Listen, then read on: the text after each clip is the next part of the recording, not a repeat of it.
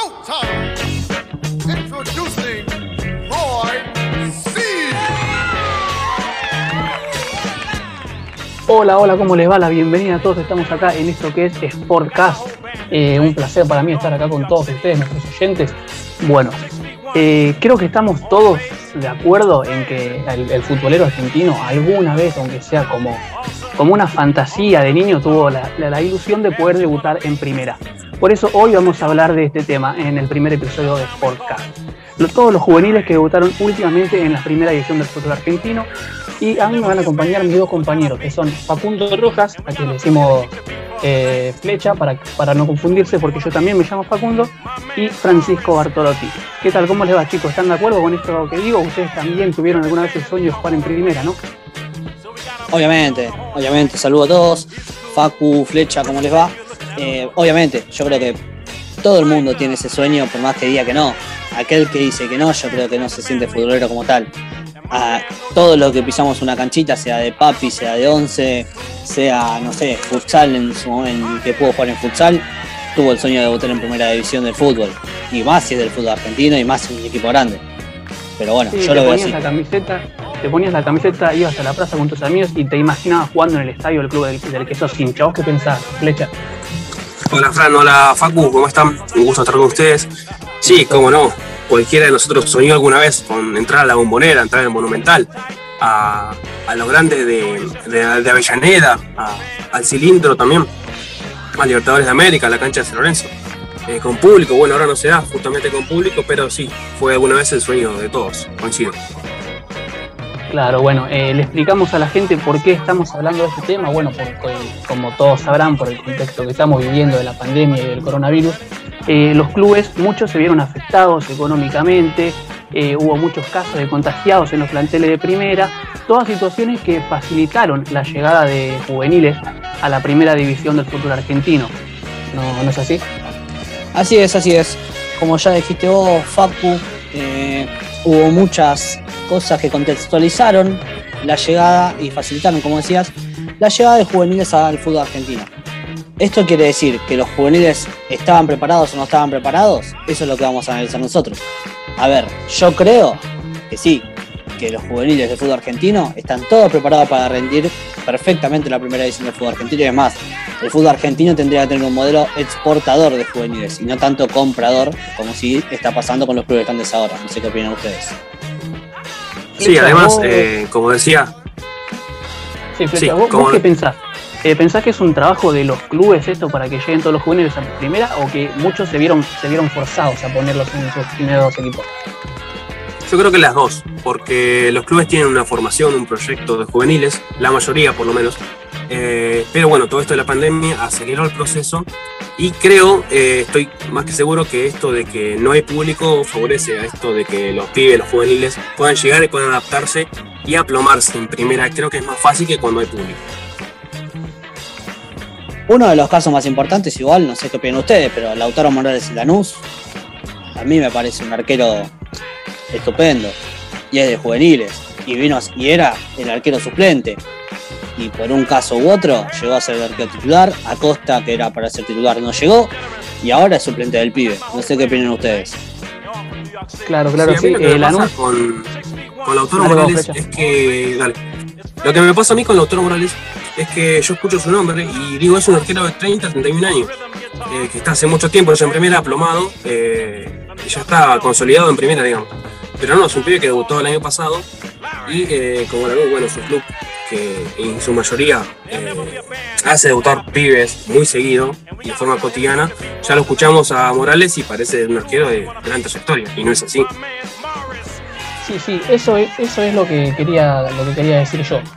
Eh, bueno, Lanús es un club que además del contexto este actual, ya hace mucho tiempo viene trabajando muy bien en sus inferiores, con sus juveniles y constantemente viene poniendo muchos, muchos juveniles, como es el clásico de Lautaro Morales, que además, como curiosidad, eh, le tocó debutar en un torneo internacional en Copa Sudamericana contra San Pablo y contra Dani Alves. O sea, no, no es algo, una situación en la que suelen debutar los juveniles. Ni más ni menos, ¿no? Contra Dani Alves, que un luchador de mil batallas contra un pibito. Y encima le fue bien. Porque hay que cagar eso. No se comió tres goles, le fue bien. Sí, sí, quedó. pasó Lanús a la siguiente fase de esa copa eliminando al, San Pablo. Igual, bueno, convengamos que Daniel Alves vino a las comparsas del verano en Brasil, ¿no? Pero bueno, es un jugador de gran trayectoria. No seamos malos y un, y un Lanús que llegó a la final de esa Copa Sudamericana eh, plagado de juveniles, Orozco, eh, Belmonte, que fue una gran revelación con todos los goles que metió, en una posición extraña porque juega de volante central, eh, bueno, Pepo de la Vega, que ya, que ya venía hace bastante tiempo. Por eso tenemos para, para que nos explique un poco esta situación las declaraciones del coordinador general de, juveniles y infantiles de Lanús. Y bueno, ya que estamos hablando de Lanús y de todo este proyecto que viene con, los juveniles hace largo tiempo ya, eh, vamos a escuchar las palabras de Lucas Pagano, que es el, coordinador general del fútbol infantil y juvenil de Lanús, para que nos explique bien este, este tema y este proyecto de Lanús. Mi nombre es Lucas Rodríguez Pagano, eh, bueno, junto a Maxi Velázquez y Leandro Escudero, coordinamos eh, el fútbol infanto juvenil del club Lanús. Respecto a las aptitudes que se tienen en cuenta a la hora de subir un jugador al plantel de primera, creo que no hay una sola, sino son varias. y bueno, está en nosotros en poder desarrollárselas o poder potenciárselas lo máximo posible para que este chico tenga muchas herramientas y, bueno, y, lo trate, y trate de desarrollarla de la mejor manera eh, a la hora de, subir a un plantel profesional. Pero bueno, eh, creo que ese es nuestro trabajo. No se tiene en cuenta una sola, sino varias, eh, física, técnica, táctica, psicológica, son, son muchas eh, y bueno, y como te dije anteriormente, eh, nuestra, nuestro trabajo es potenciarlas para que, para que bueno, para que no se le haga tan, para que no tengan dificultades a la hora de, estar en un plantel de primera. Bueno, ahí la, segunda pregunta era cómo se prepara esos, a los juveniles que suben eh, inesperadamente al plantel de primera. Creo que nosotros los preparamos siempre y a todos le tratamos de darle las mismas herramientas. Eh, si, bien algún chico puede subir por el tema de la pandemia, eh, que, bueno, que surgen estos inconvenientes de, que se necesitan más jugadores en un plantel profesional por, distintos casos que, todos ya sabemos. Eh, pero bueno, uno trata más que nada, si, le toca subir, tratar de, más que nada de lo psicológico, que, que, traten de, estar tranquilos, de que eh, lo disfruten, eh, que se preparan hace mucho tiempo. Generalmente Lanús está acostumbrado a que los chicos eh, tengan mucha participación en, en, los, los, planteles de primera. Lo viene, no es algo que, que es nuevo para el club, sino el club trabaja hace muchísimos años eh, proyectando jugadores. Entonces, bueno, creo que si bien es algo lindo eh, y le toca estar a algún chico que, que le viene de repente, creo que eh, lo más importante, que esté tranquilo, que lo disfrute, que, es algo que están esperando hace mucho tiempo y a veces el jugador no elige cuándo, sino es el, momento que, les toca o las circunstancias que se dan para que, para que eso pase. Así que bueno, eh, tratar de, que lo lleven de la mejor manera y más que nada que, lo disfruten, que es algo lindo que les está pasando. Y la pregunta 3, bueno, eh, es si son las mismas que se tenían antes del COVID. Eh, en referencia a, cómo lo preparamos, sí, la verdad que, que no nos tiene que modificar eh, mucho, nosotros tenemos que estar enfocados en formar y preparar al jugador. Eh, si bien cada jugador tiene una dificultad diferente y una virtud diferente, pero bueno, eh, a la hora de planificar y no nos tiene que variar la, el problema del, COVID, sino enfocarnos en, tratar de mejorar. El único objetivo nuestro es tratar de mejorar al jugador y como te dije anteriormente, es potenciar a ese jugador eh, lo máximo que podamos. Así que mm, nosotros tenemos que enfocarnos en eso y tratar de darle muchas herramientas para que el día que, le toque, que si esto es una realidad, no sabemos cuándo, ese jugador esté preparado para, para estar en un plantel de primera, ¿no? Ahí la pregunta 4 es eh, si creen que tienen menos presión al jugar sin público. Puede ser, puede ser, si bien eh, obviamente jugar con público le da otro marco, es otro contexto.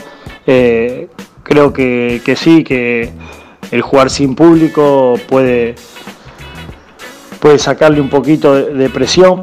Y, pero bueno, eh, hoy les tocó, les toca así o les, o les toca jugar en, estas circunstancias.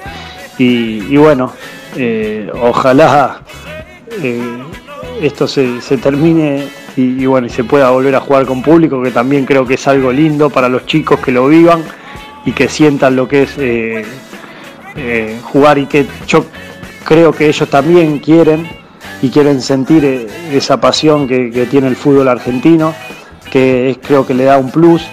Bueno, pero bueno, hoy, hoy toca esta situación y, hay que adaptarse a, a lo que nos tocó, ¿no? Bueno, la pregunta 5 era si, si hay más entrada de juveniles debido a la pandemia o se debe a un proyecto del club. Creo que se da un poco de las dos cosas. Eh, si bien el club hace muchísimos años que trabaja para proyectar eh, juveniles, y bueno, capaz que ahora con, la pandemia se, se aceleró un poco, pero nada, creo que es, el club siempre, el objetivo del club y del proyecto del club desde muchísimos años es proyectar jugadores a primera división. Así que bueno, creo que se da un poco de, las dos cosas, pero eh, la verdad que, es un club que siempre, siempre priorizó el, proyectar jugadores y, poner jugadores de sus divisiones inferiores en primera, ¿no? Bueno, la pregunta 6 eh, eh, que me hacías, eh, si en un futuro se siguen sumando chicos o crees que van a buscar más jerarquía, creo que es bueno las dos cosas, es bueno que, se sumen chicos, pero también es bueno que esos chicos lo potencien, jugadores que yo no digo con jerarquía, sino que tengan más experiencia, porque en el club hay muchísimos jugadores con jerarquía o, muchísimos jugadores con, con capacidades para, desarrollarse, pero sí creo que también es bueno que a ese jugador eh, lo potencian jugadores que tengan más experiencia, ¿no? Entonces creo que como, como todos, la gran mayoría coinciden, es un mix. Eh, creo que le hace, le hace bien eh, al club, así que bueno, pero eso ya depende, no depende de, de, fútbol juvenil, ¿no? Así que nada, pero creo que si creo que le hace bien las dos cosas. El, mix sería lo ideal, ¿no? y la pregunta 7 es si, cree que fue una, si creo que fue una gran oportunidad o no de la lista de 50 jugadores. Creo que, bueno, que como te dije anteriormente, la NUS está acostumbrado a, poner chicos y bueno, y gracias también que Luis les da la oportunidad a muchos chicos. Eh, y bueno, pero después si, si estoy de acuerdo o no, es no creo que no pasa por estar de acuerdo, sino que es eh, una situación especial por, el, por la pandemia y, creo que se dio así eh, y no, no, pasa por estar de acuerdo o no, sino son situaciones nuevas que hay que adaptarse y que eh, después cada, cada entrenador se verá si, si, si quiere o no poner 50 jugadores, pero eh, creo que es una situación eh, única esta y que cuando vuelva a toda la normalidad ya esto no, va a pasar, pero ahora no pasa, creo, por estar de acuerdo o no, sino que es una, situación difícil y, bueno, eh, creo que tocó así, así que bueno, muchas gracias.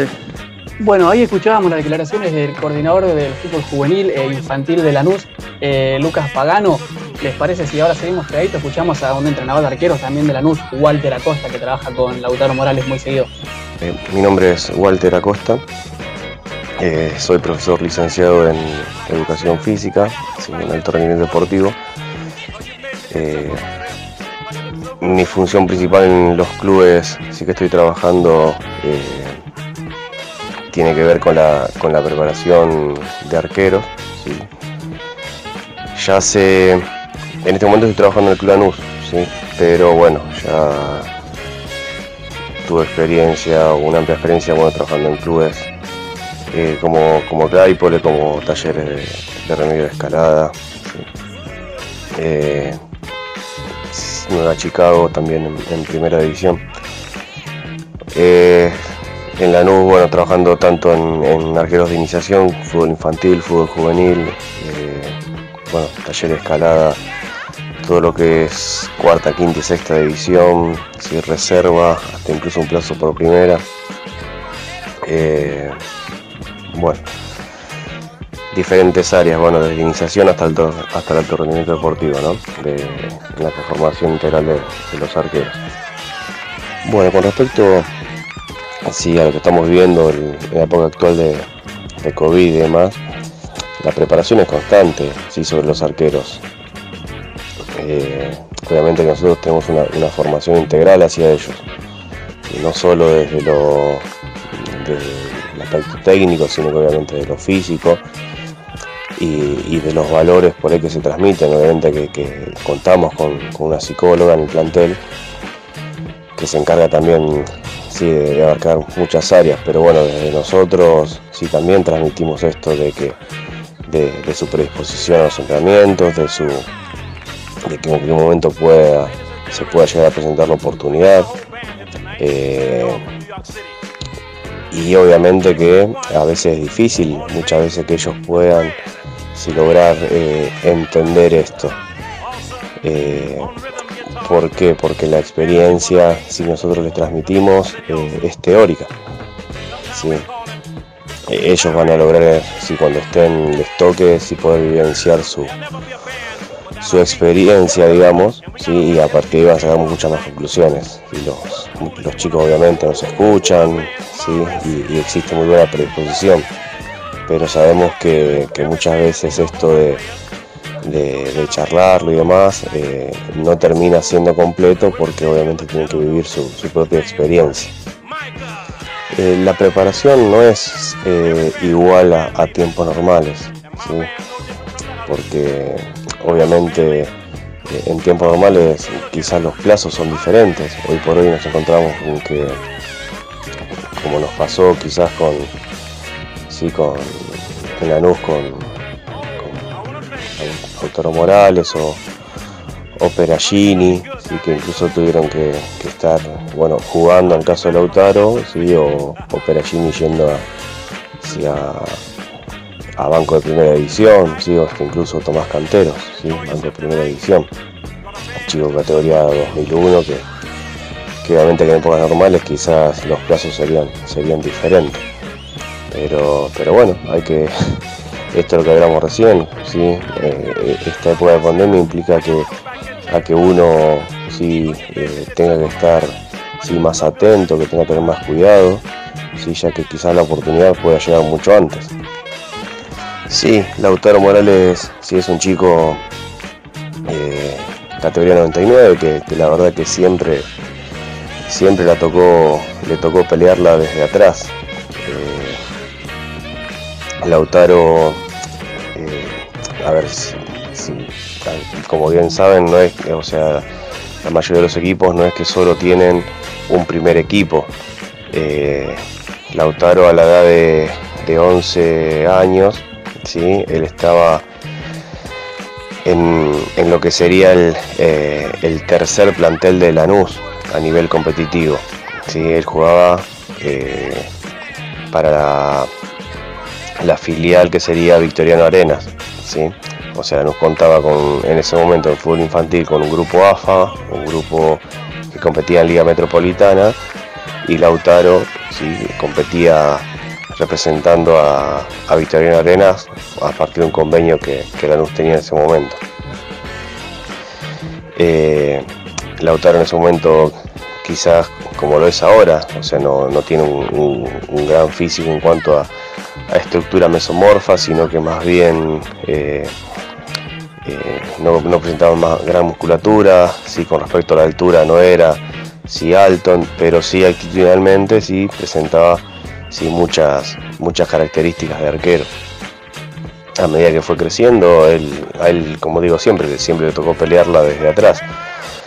Eh, y siguió entrenando, sí siguió entrenando, sí se lo veía muy inteligente, con un temperamento por ahí muy, muy importante. Y bueno, pasó todos esos sus 11 años jugando para Victorianos, sí, los 12, los 13, los 14 años, sí, y ya a partir de los a finales de los 14 años, cuando ya finalizaba novena división, ya ahí ya empezó a entrenar con el plantel AFA Lanús, o sea, ya, ya pertenecía al grupo, digamos, de donde están los, jugadores más competitivos ¿sí? del club. Bueno, y a partir de ahí, ya en octava ya estuvo sí, con, ese grupo. Eh, sí, a mí me tocó entrenar con Lautaro en séptima división, sí lo tuvimos en, séptima. Y bueno, lo que siempre digo de Lauti, que, que por ahí es un arquero, por ahí eh, gana partidos, muy ganador, ¿sí?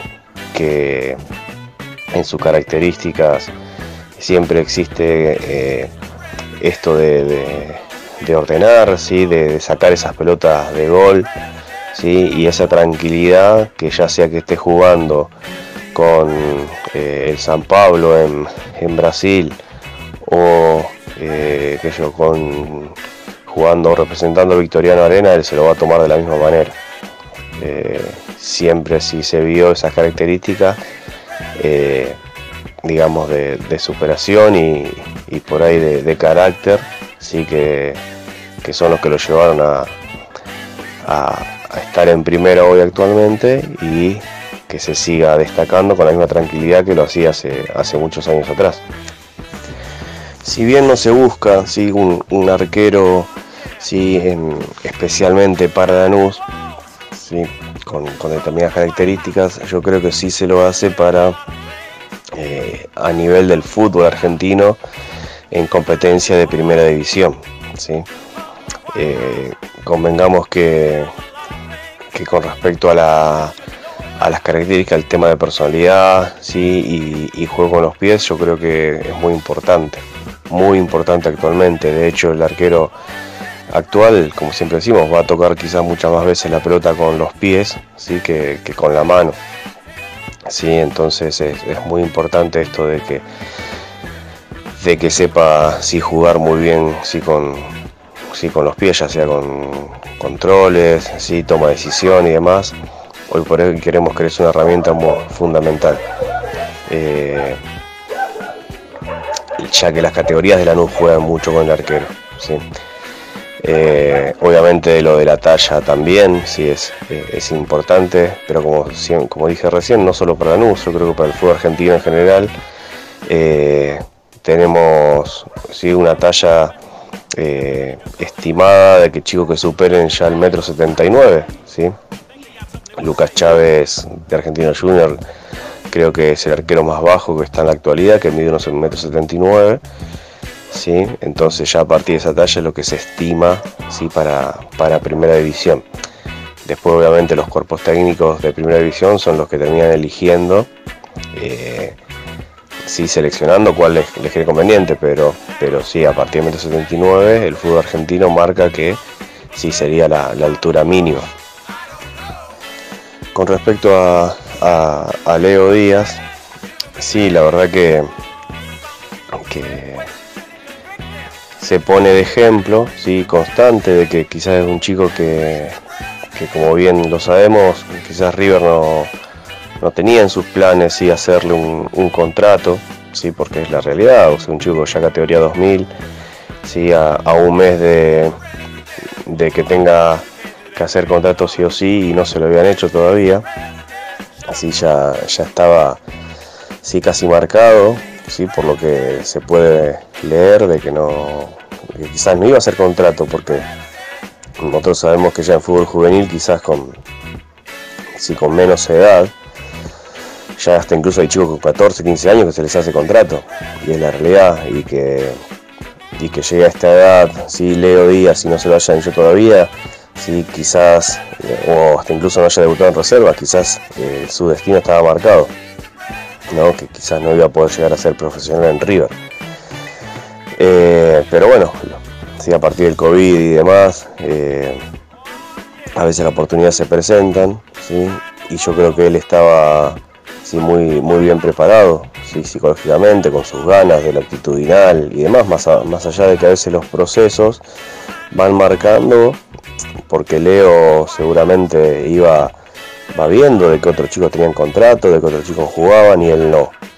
Eh, y, se y faltaba dos meses para que tenga que hacer el contrato definitivamente y él todavía no había jugado en reserva.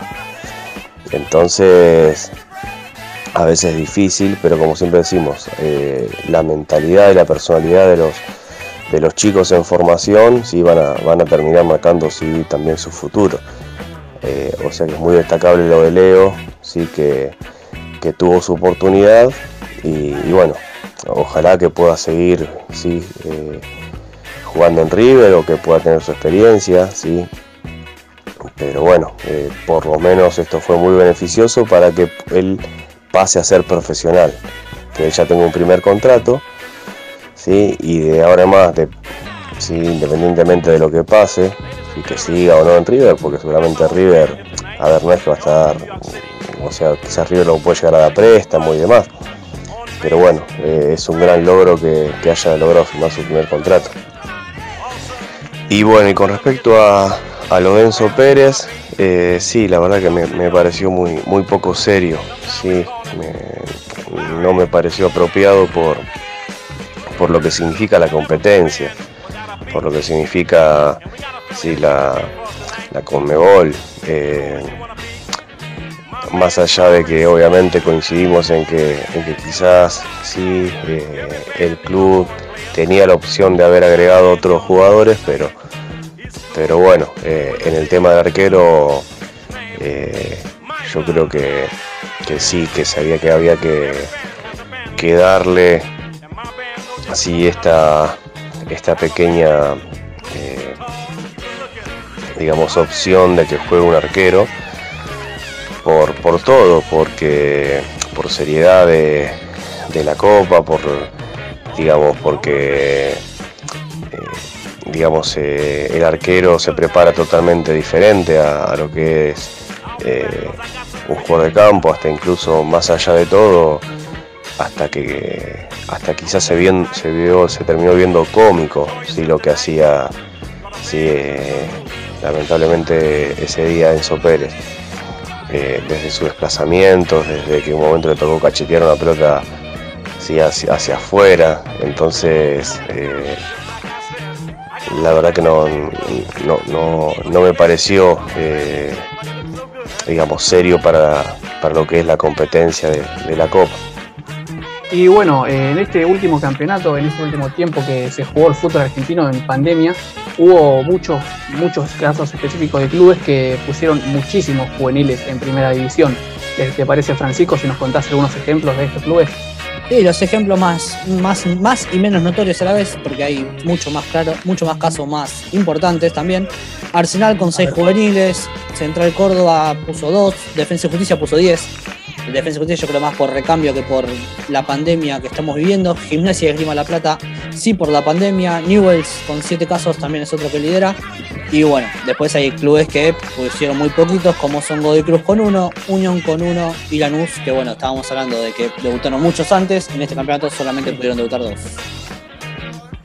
Eh, déjame aclarar algo. Cuando vos decís por, por recambio más que por pandemia, para mí el recambio también tiene algo que ver con la pandemia, porque como se aceleró todo el torneo de última y quedó un calendario muy apretado, eh, esa es otra situación que forzó a que pongan muchos juveniles para, para cubrir este calendario tan apretado. También, también, obviamente, y las lesiones musculares que generan este calendario apretado y la pandemia que no deja entrenar a los clubes como les gustaría entrenar a ellos, creo yo todo, todo, sí, eh, todo influyó para esta situación de, debuts masivos en primera división. Bueno, esos son algunos igual, creo que quedan otros, ¿no? Facu, flecha. Sí, Fran, eh, por ejemplo, esta Boca, que bueno, son los clubes que nuestro fútbol se supone que tienen más, eh, más recambio, más plantel, pero salió muy afectado también a los casos de COVID y algunas lesiones.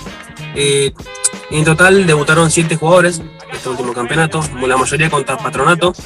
Y de Boca podemos destacar, eh, por ejemplo, a estos dos pibes, Medina y Varela, que debutaron y se afianzaron en el medio campo titular de Boca. Sí, de hecho, el mediocampo titular de Boca ahora es, es con- está formado con tres juveniles, Medina, Almendra y Varela. Y para mí, eh, no sé, díganme ustedes, históricamente Boca no es de poner muchos juveniles, ¿no? Boca no es de poner juveniles y no es de poner juveniles en el mediocampo. Uno revisa la historia de Boca y en el mediocampo de Boca estuvo Chicho Serna, en el mediocampo de Boca eh, estuvo en su momento Bataglia, en el mediocampo de Boca hay gente de renombre importante y que no es tan de la casa. Nunca fue a usar mucho su, su cantera, sus inferiores, pero parece que con Riquelme eh, esto está cambiando, ¿no? Por ejemplo, en este último torneo, ¿cuántos dicen que debutaron en primera división de Boca? Siete. En total siete. Siete. Y Ojo. fueron todos eh, casi en el mismo partido, con patronato, ¿verdad? Ojo porque es un número tramposo. Son siete jugadores, pero jugaron siete en un solo partido. Ojo, Gusa Sandes jugó un solo partido. Es un nombre muy interesante, el lateral izquierdo de Boca, pero jugó uno solo. Jugó con Patronato en la última fecha que ya estaba todo decidido. Que además Boca perdió. Que a mí, con respeto a la gente de Patronato, Boca le tiene que ganar siempre. Perdió con Sí, y patronato, perdió, que y perdió partido. a hablar muy enojado después. Eh, le cuento a nuestros oyentes, por si alguno no se acuerdan, el, es el contexto en el que debutaron estos siete juveniles. Eh, Boca ya estaba clasificado a la siguiente fase del torneo local y eh, a los pocos días después de jugar con Patronato tenía que jugarse la clasificación en el grupo de Libertadores para, para afianzarse en el grupo. Entonces ese partido contra Patronato puso todos suplentes, incluyendo estos siete juveniles. Sí, fue una semana un poco confusa para la, la formación y el armado del equipo, digamos, de ruso. No le salió muy bien porque termina ajustado en, no en el torneo local, porque terminó bastante sobrado, pero sí en la Copa, que bueno, en estas últimas fechas eh, debe ganar o ganar para clasificar. Flecha, eh, te pregunto, en el último tiempo, eh, desde que está Riquelme en Boca, vienen debutando varios, ¿no? O sea, yo me acuerdo rápido, Capaldo, ¿cuál más, por ejemplo?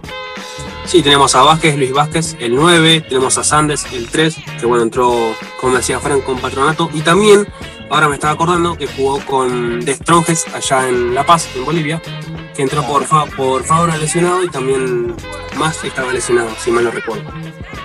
Sí, eh, el Changuito Ceballos también, eh, Maroni, que bueno, viene hace un tiempo ya, pero también es juvenil, muchos, muchos en el medio campo. Y Obando también, por ejemplo, que está hace rato también, pero es un juvenil eh, de Boca. Y la gente se olvida, Maroni no tiene más de 24 años. No puedo decir la exacta, pero no, recuerdo en este momento. Pero Maroni no tiene más de 24 años, sigue siendo un pibe y es uno de los pibes con más futuro, a mi parecer, de Boca. Sí, Maroni que eh, debutó cuando todavía estaba Guillermo Esqueloto contra Arsenal que, y que debutó en un partidazo encima, que Boca gana 3-0, él fue un, partido increíble, mete un gol también. Después se fue a préstamos, se fue a Talleres, a Sandoria a hacer un poco de experiencia y ahora está de vuelta en Boca otro pibe al que apuesta el Consejo de Fútbol y Miguel Ángel Russo. Así es, así es. Crucemos un poquito la vereda enfrente. ¿Qué hay de River por ahí? Bueno, eh, de River está lo más emblemático, hablando de juveniles, de este último tiempo, que fue el último superclásico que jugaron por la Copa de la Liga Profesional, en el que River se vio eh, afectado muy seriamente con muchos casos de COVID y quedó, le quedó con un plantel muy corto. Tuvo que hacer debutar en el arco a Leo Díaz, que no había debutado ni siquiera en reserva, era el arquero suplente de reserva y debutó en primera y en un superclásico, nada más ni nada menos. Hablábamos, ¿no? De lo que es debutar eh, en el fútbol argentino, es el sueño de todo pibe. Pero ahora, imagínate debutar jugando en River, que ya es una presión extra para algunos, jugar contra Boca en la bombonera, en una instancia decisiva, y enfrente están a, ni más ni menos que Carlos Tevez. No sé ustedes, que pero Sí, que eh, al final le fue bien en el mano a mano con Tevez en, en Sí. general, si sumamos todos, ¿no? y ser, y figura. Y ser figura. Fue figura y además atajó un penal. No nos olvidemos de eso, atajó un penal. Claro, la definición por penal es atajó un penal. Es, al ser un caso de un debutante, extraordinario. A un jugador de la talla como Cardona, que bueno, lo puede haber pateado mal, pero se lo atajó nada más ni nada menos que, que a Cardona. Bueno, es, siguiendo con River, pero bueno, si me permiten eh, salirme un poco de este torneo, eh, porque después los casos de COVID siguieron.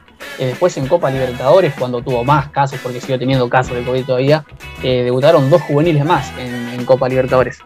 Sí, sí, dos juveniles más, como el Cinco Peña y el Libero Licanda. Que la verdad, sí. hicieron muy bien también, ¿eh? Así como hablábamos del Lautaro Morales de 30 años, si, si me decías que Lecanda venía de jugar en el PSG, ese partido yo te lo creía. Sí, muy aplomado central, muy aplomado la verdad. También en un contexto muy difícil, porque generalmente se cree que a los juveniles hay que ponerlos en, un partido fácil que va ganando 3 a 0. Bueno, ellos dos, todos tuvieron que debutar, no, en Copa Libertadores y cubriendo a Enzo Pérez en el arco, en un partido que va a ser recordado para siempre. Quedan en la historia esos, pibes, ¿eh? Sí, eh, bueno, eh, como hablamos antes de Lanús, nos, nos quedamos, volvemos de vuelta para el sur para hablar de Banfield, que es otro club que también hace mucho tiempo viene haciendo un muy buen trabajo con juveniles. Bueno, eh, si yo les cuento que en, e, que en este torneo contra, contra estudiantes el 12 de abril, Banfield llegó con 16 bajas por, COVID y tuvo que poner un equipo completamente juvenil con, con, con Jonás Gutiérrez. Le cuento una curiosidad. Estaba Jonás Gutiérrez en el equipo de 37 años de edad y así todo el promedio de equipo, eh, el promedio del equipo titular era de 22 años. Imagínense la cantidad de juveniles que debutaron ese partido. Sí, Banfield fue el de los más perjudicados. Eh, en esta pandemia debutaron un total de 14 jugadores en el club de Zona Sur. Eh, recuerdo el partido contra Rosario Central, allá en, claro, sí. en Santa Fe, que bueno, fue la mayoría de reserva además de Rosario Central. Porque además de, además de Estudiante de La Plata, perdón. Porque recuerden, si bien ahora los test son otra cosa y estamos hablando de que con el avance se pudo decir que con 10 días se podía jugar, cuando le pasó a esta Banfield hablábamos de 14 días de aislamiento. Entonces tuvieron que esperar otra semanita más los muchachos para volver a jugar y otro partido que tuvieron que jugar dos pies de reserva. En total fueron 14 juveniles los que debutaron en Banfield. Bueno, Banfield se queda fuera de la zona de, los ocho mejores por ese motivo. Claro. Sí, porque Banfield había empezado muy bien el torneo, había empezado ganando, pero después, bueno, tuvo todas estas bajas por COVID y terminó perdiendo varios puestos. Fueron en total, perdóname Francis, tres partidos. Contra Central, contra Estudiantes y uno por Copa Argentina que también tuvieron que jugar todos los juveniles. Sí, sí. Y bueno, igual estamos hablando de Banfield y los juveniles no, dijimos que se quedaron afuera, pero no hicieron nada mal. Recuerden que un plantel muy joven de Banfield lo llevó a la final de la Copa Maradona, que pasó hace seis meses también. Con Galopo, con Galopo a la cabeza. que perdió por penales. Empatando sobre la hora y perdió por penales. Perdió por penales, ni más ni menos con Boca. O sea, lo de Banfield no es casualidad ahora de que haya debutado 14 jugadores más. Si bien viene en un contexto de pandemia, yo creo que tanto la reserva como las inferiores de Banfield, si pudieran estar completas, pelearían el campeonato constantemente. Sí. Sí, eh, quieren que les cuente y a la gente también una curiosidad de, todos los juveniles que debutaron ahora en Banfield. Hay dos hijos de ex futbolistas, porque en esta última copa debutaron el hijo del negro Enrique, campeón del mundo con la selección en el 86, y el hijo del jardinero Cruz, que los dos debutaron y tuvieron la posibilidad de, convertir ya. Bueno, eh, les hago una pregunta, a ver qué opinan ustedes dos, ya que eh, venimos hablando de que últimamente vienen debutando muchos juveniles. Eh, para, para mí hay, hay muchos buenos, yo, yo veo mucho futuro en todos los chicos que están debutando últimamente en primera. ¿Hay algunos que, que les gusten ustedes, que puedan destacar, como para marcar y seguirlos a futuro? Uf, ¿cuántos? Alan Velasco en Independiente es uno de los más importantes. Alcaraz en Racing, otro de la, de la vereda de enfrente. Hay un montón. Yo creo que juveniles. Morales en Lanús. Morales en Lanús, Orozco. Bueno, Pepo de la Vega. Ya, de entrada, Francis, me, nombraste dos que, debutaron y ya hicieron ruido de, entrada. Porque Velasco debutó en la Copa pasada y le metió un, un gol a River dejándolo afuera de la clasificación y Alcaraz que, debutó en Racing en un partido que perdía 2-0 contra el Civil, lo ganando 3-2, mete él el gol de cabeza sobre la hora y termina clasificando su equipo para Libertadores, así que ya vienen demostrando de entrada para que, que tienen futuro claramente. No, sí, obviamente. Galopo, como mencionábamos antes, Orellano en Vélez, Orozco en Lanús, eh, en un momento mencionamos a Belmonte, hay muchos jugadores interesantes en el fútbol argentino. Y no solo, no solo en los eh, clubes grandes, como si se está como parece que algunos quieren hacer creer a la gente, porque muchos hablan de la MBA, pero el mediocampo de Lanús es un mediocampo joven, muy bueno y con mucho talento, muchísimo talento. Sí, yo- Dif- Diferenciemos yo veo el jugar bien a la pelota del talento. Yo quiero que se diferencie eso. Hay mucho talento en el mediocampo de Lanús. Yo veo mucho futuro en los dos clubes del sur, en Belmonte, Lanús y en Galopo de Banfield, dos volantes con, mucho gol además. ¿A vos quién te gusta, Flecha? A mí particularmente me gustan, eh, me gusta mucho Varela, el 5 de Boca. Eh, mucho, me gusta mucho más por encima de Medina, si estamos hablando del mediocampo de Geneise. Porque Medina se me hace que es un jugador eh, más dinámico, pero Varela es el cerebro del equipo con 19 años. Me parece mucho, tiene mucha capacidad eh, para la edad que tiene. Y bueno, ya lo vemos, aplomó en el mediocampo de Boca, es el 5 titular de Boca hoy en día. A mí de Boca el que me fascina, el que me fascina es Capaldo. Un jugador que tiene despliegue en el mediocampo, despliegue en el lateral, es polifuncional. Yo creo que le falta un poquitito de definición, pero eso con el tiempo lo va a ir adquiriendo. Entonces, estamos hablando de a futuro, para mí, un jugador de selección argentina si le rinde como yo pienso que le va a rendir. Sí, bueno, eh, me gusta que, que lo nombres a Galopo porque últimamente se habla mucho de, los tres pibes que, debu- que debutan en el medio, de los juveniles que debutan en River con Gallardo todo el tiempo. Eh, como que siempre se, habla más de los que debutan en, River y en Boca. Pero nadie habla, por ejemplo, de, Lanús que llegó a una final de Copa Sudamericana con un plantel completamente juvenil. A ver, Defensa y Justicia tiene a Anzo Fernández como titular indiscutido. Es un pibe. Y es campeón de Copa Sudamericana, no solo, no Sí. solo lleva Y ahora no solo, no solo lo demostró en Copa Sudamericana, sino que ahora lo demuestran en Libertadores, plantándose a Palmeiras y a Independiente del Valle, que es un gran equipo. Sí, eh, perdón, nos estamos olvidando de uno muy importante que para mí es la principal apuesta del fútbol argentino, que es Thiago Almada, que viene hace un tiempo ya de Vélez, que se había hablado de que lo quería el de que lo estaba sondeando el Manchester United por ahí. Es que además Thiago Almada, yo creo que ya no es una promesa. Yo Claro. Thiago Almada lo veo como realidad, así como al Pepo de la Vega en Lanús. Son jugadores que ya son parte de los planteles y que ya son indiscutibles, se podría decir, y hasta te diría referentes de sus equipos. Yo tengo miedo que con Almada pase, eh, sea un caso similar a lo que pasó con Pepo de la Vega, que más allá de que son grandísimos jugadores, por ejemplo Pepo es un gran jugador, pero tengo miedo que queden como una promesa eterna. Esto es lo que me preocupa un poco. Porque desde hace No. varios años ya como que es una promesa, tiene un futuro prometedor, pero se estancó un poco, eh, tuvo ciertos problemas ahí, judiciales, digamos, y ahora va saliendo otra vez. Sí, para, para mí lo que pasa, eh, vos decís que quedaron estancados, por- pero nada más porque siguen jugando en, en Lanús y en Vélez, que es algo, algo raro, que los pibes generalmente vuelan inmediatamente a Europa. Pero para mí si, si estuvieran, no sé, en un club de Italia, por ejemplo, no, no dirías lo mismo. Vos estás esperando que se vayan y que demuestren en Europa, además allá de lo que ya demuestran día a día acá en el fútbol argentino. Por ejemplo, claro, eh, sí, por ejemplo, alguien que tenía- era prometedor, no tanto como estos pibes, era eh, Gio Simeone, y no fue, no fue no era titular en River, pero fue Italia, le fue bien, eh, y me parece que es ya eh, avanzó en la escala, más que Pepo Alavés y más que Almada, por ejemplo. Perdón, eh, Adolfo Gait, que casi no jugó en primera, eh, jugó muy poco en San Lorenzo, se destacó más que nada en la selección juvenil, que la selección juvenil le están yendo muy bien últimamente, y ya está jugando en el Benevento de Italia, hace poco le metió goles a la Juventus de Cristiano Ronaldo. Adolfo Gaich era ese famoso jugador que se decía en algún momento que era jugador de la selección argentina que es convocado a veces por San Lorenzo para fechas del torneo local. Bueno, eh, como, como ya les dije antes, eh, lo- los juveniles que están debutando y la gran calidad del talento que surge constantemente de Argentina se ve plasmado en las selecciones juveniles. Que yo le tengo mucha fe a esta selección para los Juegos Olímpicos Sub-23, ya salieron campeón hace poco del Sudamericano Sub-20. Así que bueno, me pone muy contento, más allá del contexto, de que no sea con público capaz como debería ser, que sea medio forzado por el tema de la pandemia, pero bueno, me alegra mucho la cantidad de juveniles que están saliendo del fútbol argentino y espero que esto siga siendo así porque porque es un- una apuesta a futuro y me parece que le va a servir a nuestro fútbol. Así que bueno, nada, me pongo muy contento por esto.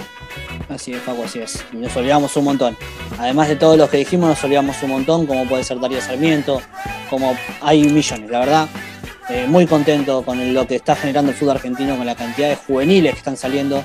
Tanto en la primera división como en las divisiones inferiores del, fútbol, en el ascenso y como en Europa mismo.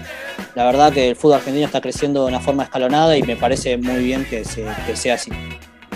Bueno, eh, Francis Flecha, eh, les quiero agradecer por haberme acompañado en esto, que fue el primer episodio de Sportcast. Les agradezco a la gente del otro lado también que, que nos escuchan. Bueno, la verdad que fue un gusto, compañeros. Hasta, hasta el próximo episodio.